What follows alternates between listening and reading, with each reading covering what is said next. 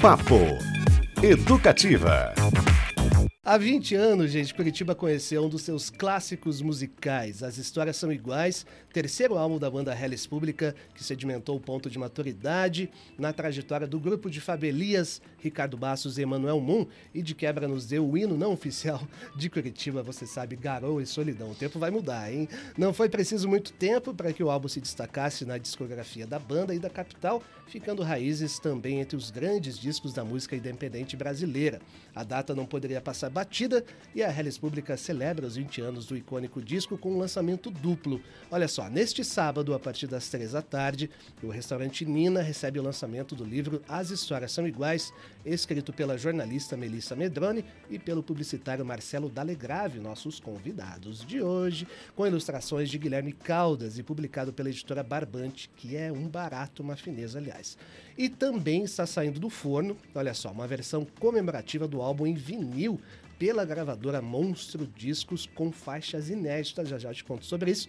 Vamos falar sobre tudo isso agora com eles, Melissa e Marcelo. Boa tarde, bem-vindos.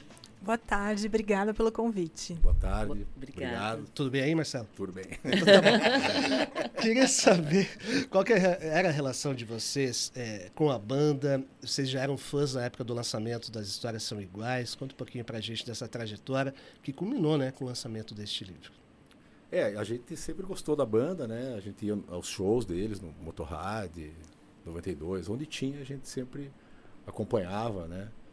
E sempre, sempre foi muito fã uhum. deles, do trio e tal.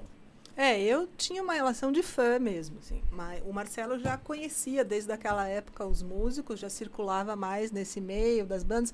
Era uma época em que tinha muita coisa acontecendo em Curitiba, né? 2003, começo dos anos 2000, tinha muito show de banda autoral, de rock aqui em Curitiba, tinha uma cena acontecendo. E a gente estava começando a namorar nessa época. 2003 foi inclusive o ano que eu e Marcelo a gente se conheceu. Então a gente nesse trabalho a gente costurou tanto a nossa história pessoal, a nossa trajetória como casal, quanto esse momento da, da cidade de Curitiba, né, no começo dos anos 2000, quanto essa história do disco, que foi um disco que marcou uma época, e essas músicas que foram as músicas que foram a trilha sonora da nossa vida nesse é momento. Ah, mesmo. que bonitinho. ah, que legal. Então as histórias se entrelaçaram, é, não é mesmo? É. E, e, e, inclusive com os mesmos gostos, e está dando na, nesse, podemos dizer assim, esse filho que está saindo do, do forno, né? Isso. Mais um, né? Mais um. Mais um. É. Os dois estão aqui, né? É, não, é, tem eles também, mas tem o primeiro livro, né? Que o Corredor Polonês, pela mesma editora, pela mesma coleção. Esgotado, aliás, né? Esgotado, é. Olha só. Graças a Deus. Legal demais. Vocês falaram aí de 2003, né? O Onca, Billy Nights, Motorrad. Tinha um festival de inverno, né? Que, aliás, que a Adriane Perim é, produzia. Enfim, uma cena muito bacana é, da cidade. Como é que isso está retratado na obra? Você pode falar da cena de Curitiba também? Isso também é tratado além da história do disco?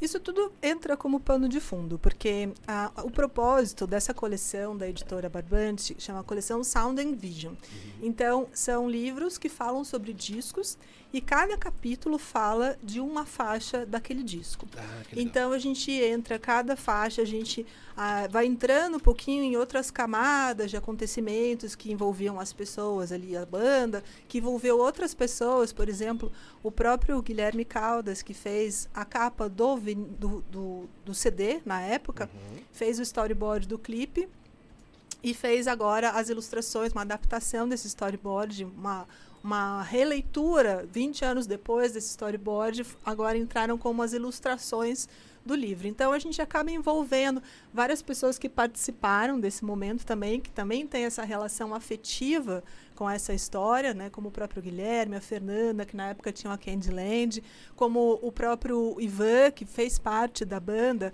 e escreveu o, prefácio do livro, a Xanda, que assina a quarta capa. Então a gente acaba entrando em algumas outras camadas narrativas, mas como pano de fundo, porque a, a, o fio condutor mesmo é cada faixa do disco. Então uhum. começa com a primeira faixa e vai até o último capítulo que é sobre a capa. E a última faixa justamente é Garoto e Solidão, não é? Deste álbum?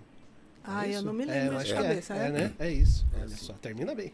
Um pouquinho mais aí mais pro meio. Aí. a gente tá ajeitando aqui também, né? É isso, é assim que funciona. Os bastidores aqui. Eu, eu me perdi no roteiro um pouquinho, mas é bem aí, tá, tá legal agora, né? Para os nossos ouvintes que estão também de espectadores. É, a gente tá com uma live no YouTube. No YouTube, estamos ao vivo no YouTube. Você sabia? Agora sabia. vai deixar ele mais nervoso ainda. É, mas esse é o. Eu sabia, eu sabia. Eu tô aqui firme. Eita, Isso é ao vivo, né, gente? E olha que o Marcelo é músico, ele se apresenta, ele é vocalista, uhum. ele é o como, frontman de uma banda. É, é, é, Como que pode? Eu também me pergunto como que pode. Mas estamos lá no Spotify também. Esquale dos Johnsons. Esquale é dos Johnsons, é. E vai ter show aí, tô sabendo. Dia já. 24 lá no Garden. James Garden. James Garden. Isso. E tem uma participação especial também do Joaquim. Vai tocar bateria. O Joaquim, seu filho. É, exatamente. Olha, que Olha beleza, só, que legal. Tudo, tudo em tá família, né? Muito bom. Uh, queria saber de vocês esse processo de pesquisa para a feitura do livro. Teve muito de memória, né, de encontros, mas também registros antigos, entrevistas. Como é que foi esse processo? É, eu inicialmente, quando a gente combinou de fazer o, o livro, né, que eu lancei a ideia para o Fábio, eles toparam também na hora eu fiz um grupo com eles, né? Com, e mais o, o, empresário, que é o Crivano. Uhum. E a, a, parte de entrevista, de, de, perguntas e tudo foi fui eu que fiz, né? E eu, eu ia fazendo é, também uma faixa de cada vez. A gente esgotava o assunto de tudo que tinha para falar sobre aquela música. Eles contavam as histórias de bastidores, é, estúdio, como que, como que gravaram, como que comporam a música, para quem e tal. E, e, daí depois disso eu fazia um texto, né? E daí uhum. depois passava para Melissa para ela é, foi um trabalho jornalístico. Isso, é. Foi um levantamento por meio de entrevistas mesmo do que aconteceu. Quem conta, o que está registrado no livro são os próprios músicos e o empresário, Crivano. E a partir dessas, de, desses, desses áudios, desses, desses textos que eles mandavam para a gente, a gente foi elaborando cada capítulo com alguma pesquisa, é, quando envolvia, às vezes, é, alguma referência da banda, quando a gente falava de outros artistas ou de alguma cena que estava acontecendo ali naquele momento. A gente cita, por exemplo, a participação que eles tiveram no Rock in Rio. É. Eles nem falaram Olha. sobre isso, mas isso entrou na pesquisa ali é, para falar um pouco do momento que eles estavam vivendo como banda. Eles tinham acabado de chegar do Rio de Janeiro, tinham, é, tinham um contrato com a gravadora Universal e acabou não dando certo. Assim, era uma expectativa de que a coisa ia deslanchar em todo o país. Mas eles voltaram para Curitiba e aqui em Curitiba, o que foi legal, o que eu acho que faz desse disco tão especial, eles reencontraram as raízes mesmo do rock, desse estilo mod. O seu público estava aqui, isso foi bem inspirador e, e o resultado foi um, um, trabalho único, assim, que foi um marco realmente na carreira deles, mesmo sem estar ligado a uma grande gravadora. Então, alguns aspectos a gente foi aprofundando mais a pesquisa, mas ele é feito basicamente a partir das entrevistas, dos relatos dos próprios músicos e do empresário. E do pessoal do IRA também. Uhum. Ah, sim. Os Candurra, e o Nazi participaram. Inclusive também. gravou algumas faixas com a, Sim, tem, com a Hellis, né? Tem duas faixas que eles. Duas faixas que o Nazi cantou e uma delas é a música do de Gares Candurra. Uhum. E, Melissa, é, é, além da cena rock, né, de Curitiba, que entra na história, Curitiba também entra na história, de alguma maneira, ou mais a cena rock mesmo, local? Entra. Eu, eu fiz a introdução do livro também e eu procurei traçar até um mapeamento, um mapa geográfico desses lugares que a gente frequentava nessa época, desses bares onde eles tocavam, onde a gente se conheceu. E acabei colocando ali na época, é, foi até uma coincidência, o, o Dalton Trevisan lançou um livro de contos, uma coletânea chamada Capitu Sou Eu, que é o nome de um dos contos. E nesse conto ele fala muito de Curitiba, né, como em toda a sua obra, fala dos cheiros, uh, da, da, natureza, das pessoas daqui. Então tudo isso acaba entrando. Assim, é com certeza é um livro que fala muito sobre Curitiba também. Que Legal, demais! Hein? Pessoal, no Papo Educativa de hoje a gente conversa aqui com a Melissa Medrone, Marcelo Dalegrave, que na companhia do grande Guilherme Caldas lança um livro As Histórias São Iguais, sobre os 20 anos do álbum homônimo da banda Hellis Pública. É no sabadão, hein? A partir das 3 da tarde, no Nina Restaurante ali na Marechal Deodoro. Sessão de autógrafo, não é? Bate-papo com todo mundo. O Moon vai estar tá lá discotecando, Isso. o baterista da Hellis. Eles vão estar tá lá também. É, né? vão estar tá todos lá. Vai ser uma grande festa. Maravilha. Patrícia, recadinhos aqui. Luciana Inácio, pelo nosso YouTube, diz que maravilha esse papo e esse festival. Ela se referindo ao Friaca também. Também gostamos, Luciana. Valeu pela sua participação. E o Renan Legal. Colombo, grande jornalista, professor da PUC, diz o seguinte: está ouvindo agora o programa de rádio? Sou ouvinte assíduo. Valeu, Renan. E você citou, Renan, você citou o podcast imersivo em que o ouvinte é o personagem.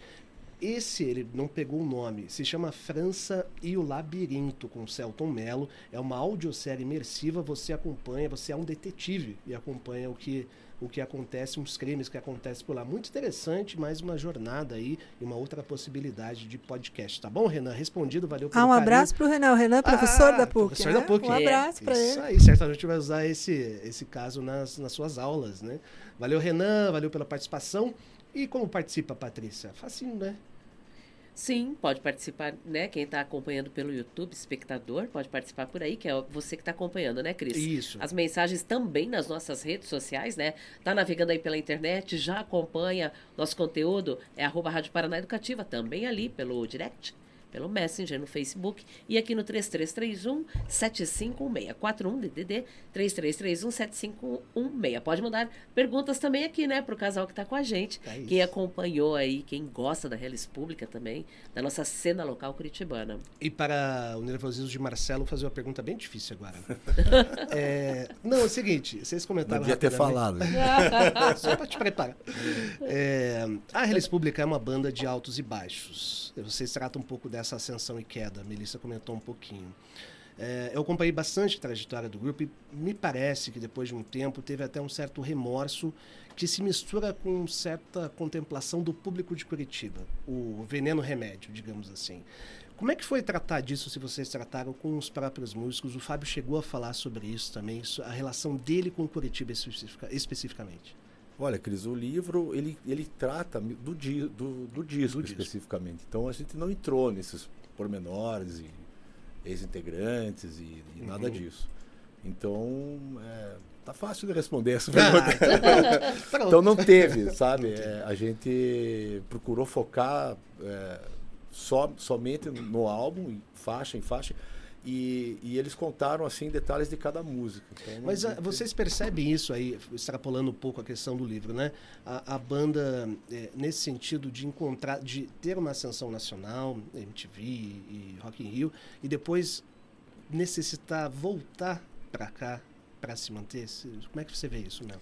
Eu vi, na verdade, como eu disse, eu achei que é, sabe aquela história assim da crise que representa oportunidade? Eu acho que foi é uma coisa ótima, na verdade. Estarem uhum. aqui de volta e encontrarem um sucesso, tanto o sucesso de público, né? Tanto que a gente está aqui falando desse disco, Exato. esse disco está sendo lançado em vinil, isso é, é para mim já um sinal de Esgotado que as coisas foram já. bem sucedidas. É, a venda do, da versão em vinil que está acontecendo agora, os discos estão esgotados. Então eu acho que é muito bonito, assim, deles terem vindo para cá e encontrado aqui em Curitiba com nas ruas daqui, na, nas inspirações daqui, eles contam muito de como que era no começo da banda, quando eles começaram, final dos anos 80, começo dos anos 90. Eles eram eles eram praticamente crianças, tinham, eles se conheceram na escola. 15 e, anos, né, se não me engano. É, eles eram bem jovens, circulavam pelas praças aqui de Curitiba, numa época que era tudo muito diferente, não tinha tantas opções de lazer. Então, é, ter uma banda. E as curitibanos? É, então. E eu acho bem e bonito. Assim, né? Ter uma banda. É. Isso, é. Andar, eles contam que eles andavam com os instrumentos pendurados, assim, só para mostrar que eles tinham uma banda. Então, na verdade, eu acho que é uma história de sucesso. Assim, é uma história muito bem sucedida e fico feliz que ela tenha. Eu não sou curitibana, mas eu fico feliz que ela tenha acontecido aqui e fico feliz de estar contando ela. Demais! Mais uma mensagem aqui, Luiz Felipe Cope. Vocês conhecem? Não? Olha aí. Ele diz o seguinte um abraço aí, no YouTube: sucesso para esse casal com mais essa linda obra. Abraços para ele. Tá dormindo aí? um abraço para Luiz. Que demais, gente. É, Falando um pouquinho da obra, queria falar um pouquinho do livro para também né, conhecer um pouquinho mais o formato do livro e, claro, não deixar de falar também das ilustrações, né? Isso. Guilherme Caldas, que é o responsável. Tudo isso faz parte da obra, né? É, a importância, né? Como que o Guilherme Caldas entrou nessa? Fala um pouquinho das ilustrações e do formato também da publicação. É, o Guilherme era inevitável a gente chegar nele, porque a gente, nós somos amigos, ele é amigo do- da banda, e ele que criou essa identidade visual desse disco, que tem tanto peso quanto as músicas, quanto as composições, quanto os, é, todo o processo ali de gravação que o empresário, o Crivano, teve pessoalmente O envolvido. Clipe da música. É, então, isso é, o clipe. Então, o Guilherme ele faz parte dessa história, né? Então, foi bem. a- a- o, o propósito dessa coleção é o seguinte: é sempre aliar um trabalho verbal, né, de texto, com um trabalho visual. Então, sempre tem algum artista plástico. Nosso último livro, o fotógrafo foi o Theo Marx, que, tinha, que fez as fotos.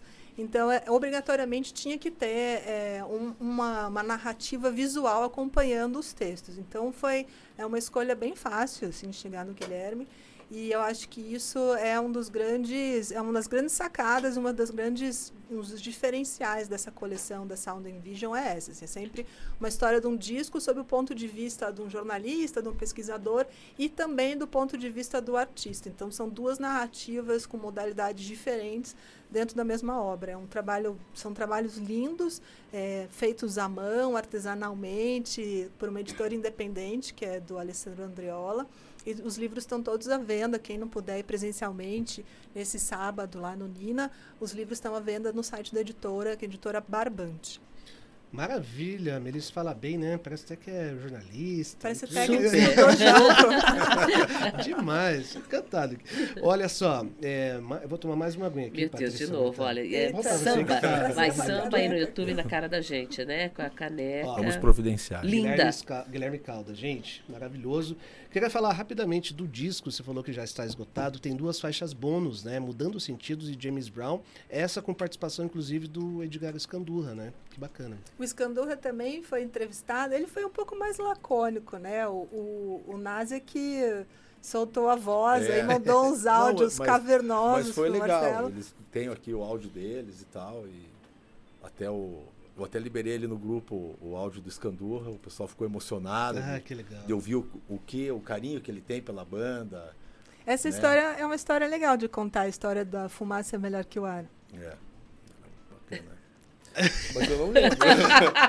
Se eu não me engano, aí, a, gente então. entrevistou, a gente entrevistou o Escandurra aqui com o Fábio Elias. Se eu não me engano, ele, acho que o Fábio chegou a falar dessa história, mas por favor, relembre que acho que é, É boa por- mesmo. porque essa é uma música que foi composta tá. pelo Edgar. Escandurra. A fumaça é melhor que o ar.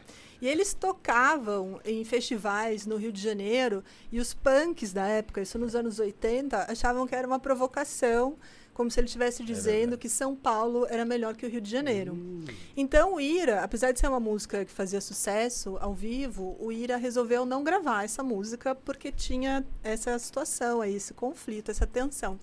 Mas a Hellis Pública, o Fábio Elias, assim que começou a se envolver pessoalmente com a banda, começaram a tocar junto, ele queria muito gravar essa música e, e pedia, e pedia autorização, até que um dia o Edgar Escandurra autorizou, é, né? eles falaram que estavam aqui no num show aqui em Curitiba, no Moinho. E daí então, eu falei, escuta, vocês vão gravar isso, senão a gente vai querer gravar. uhum. E daí o Escandurra falou, ah, então tá bom, vou autorizar e tal. E daí o Nazi falou assim, só se eu cantar.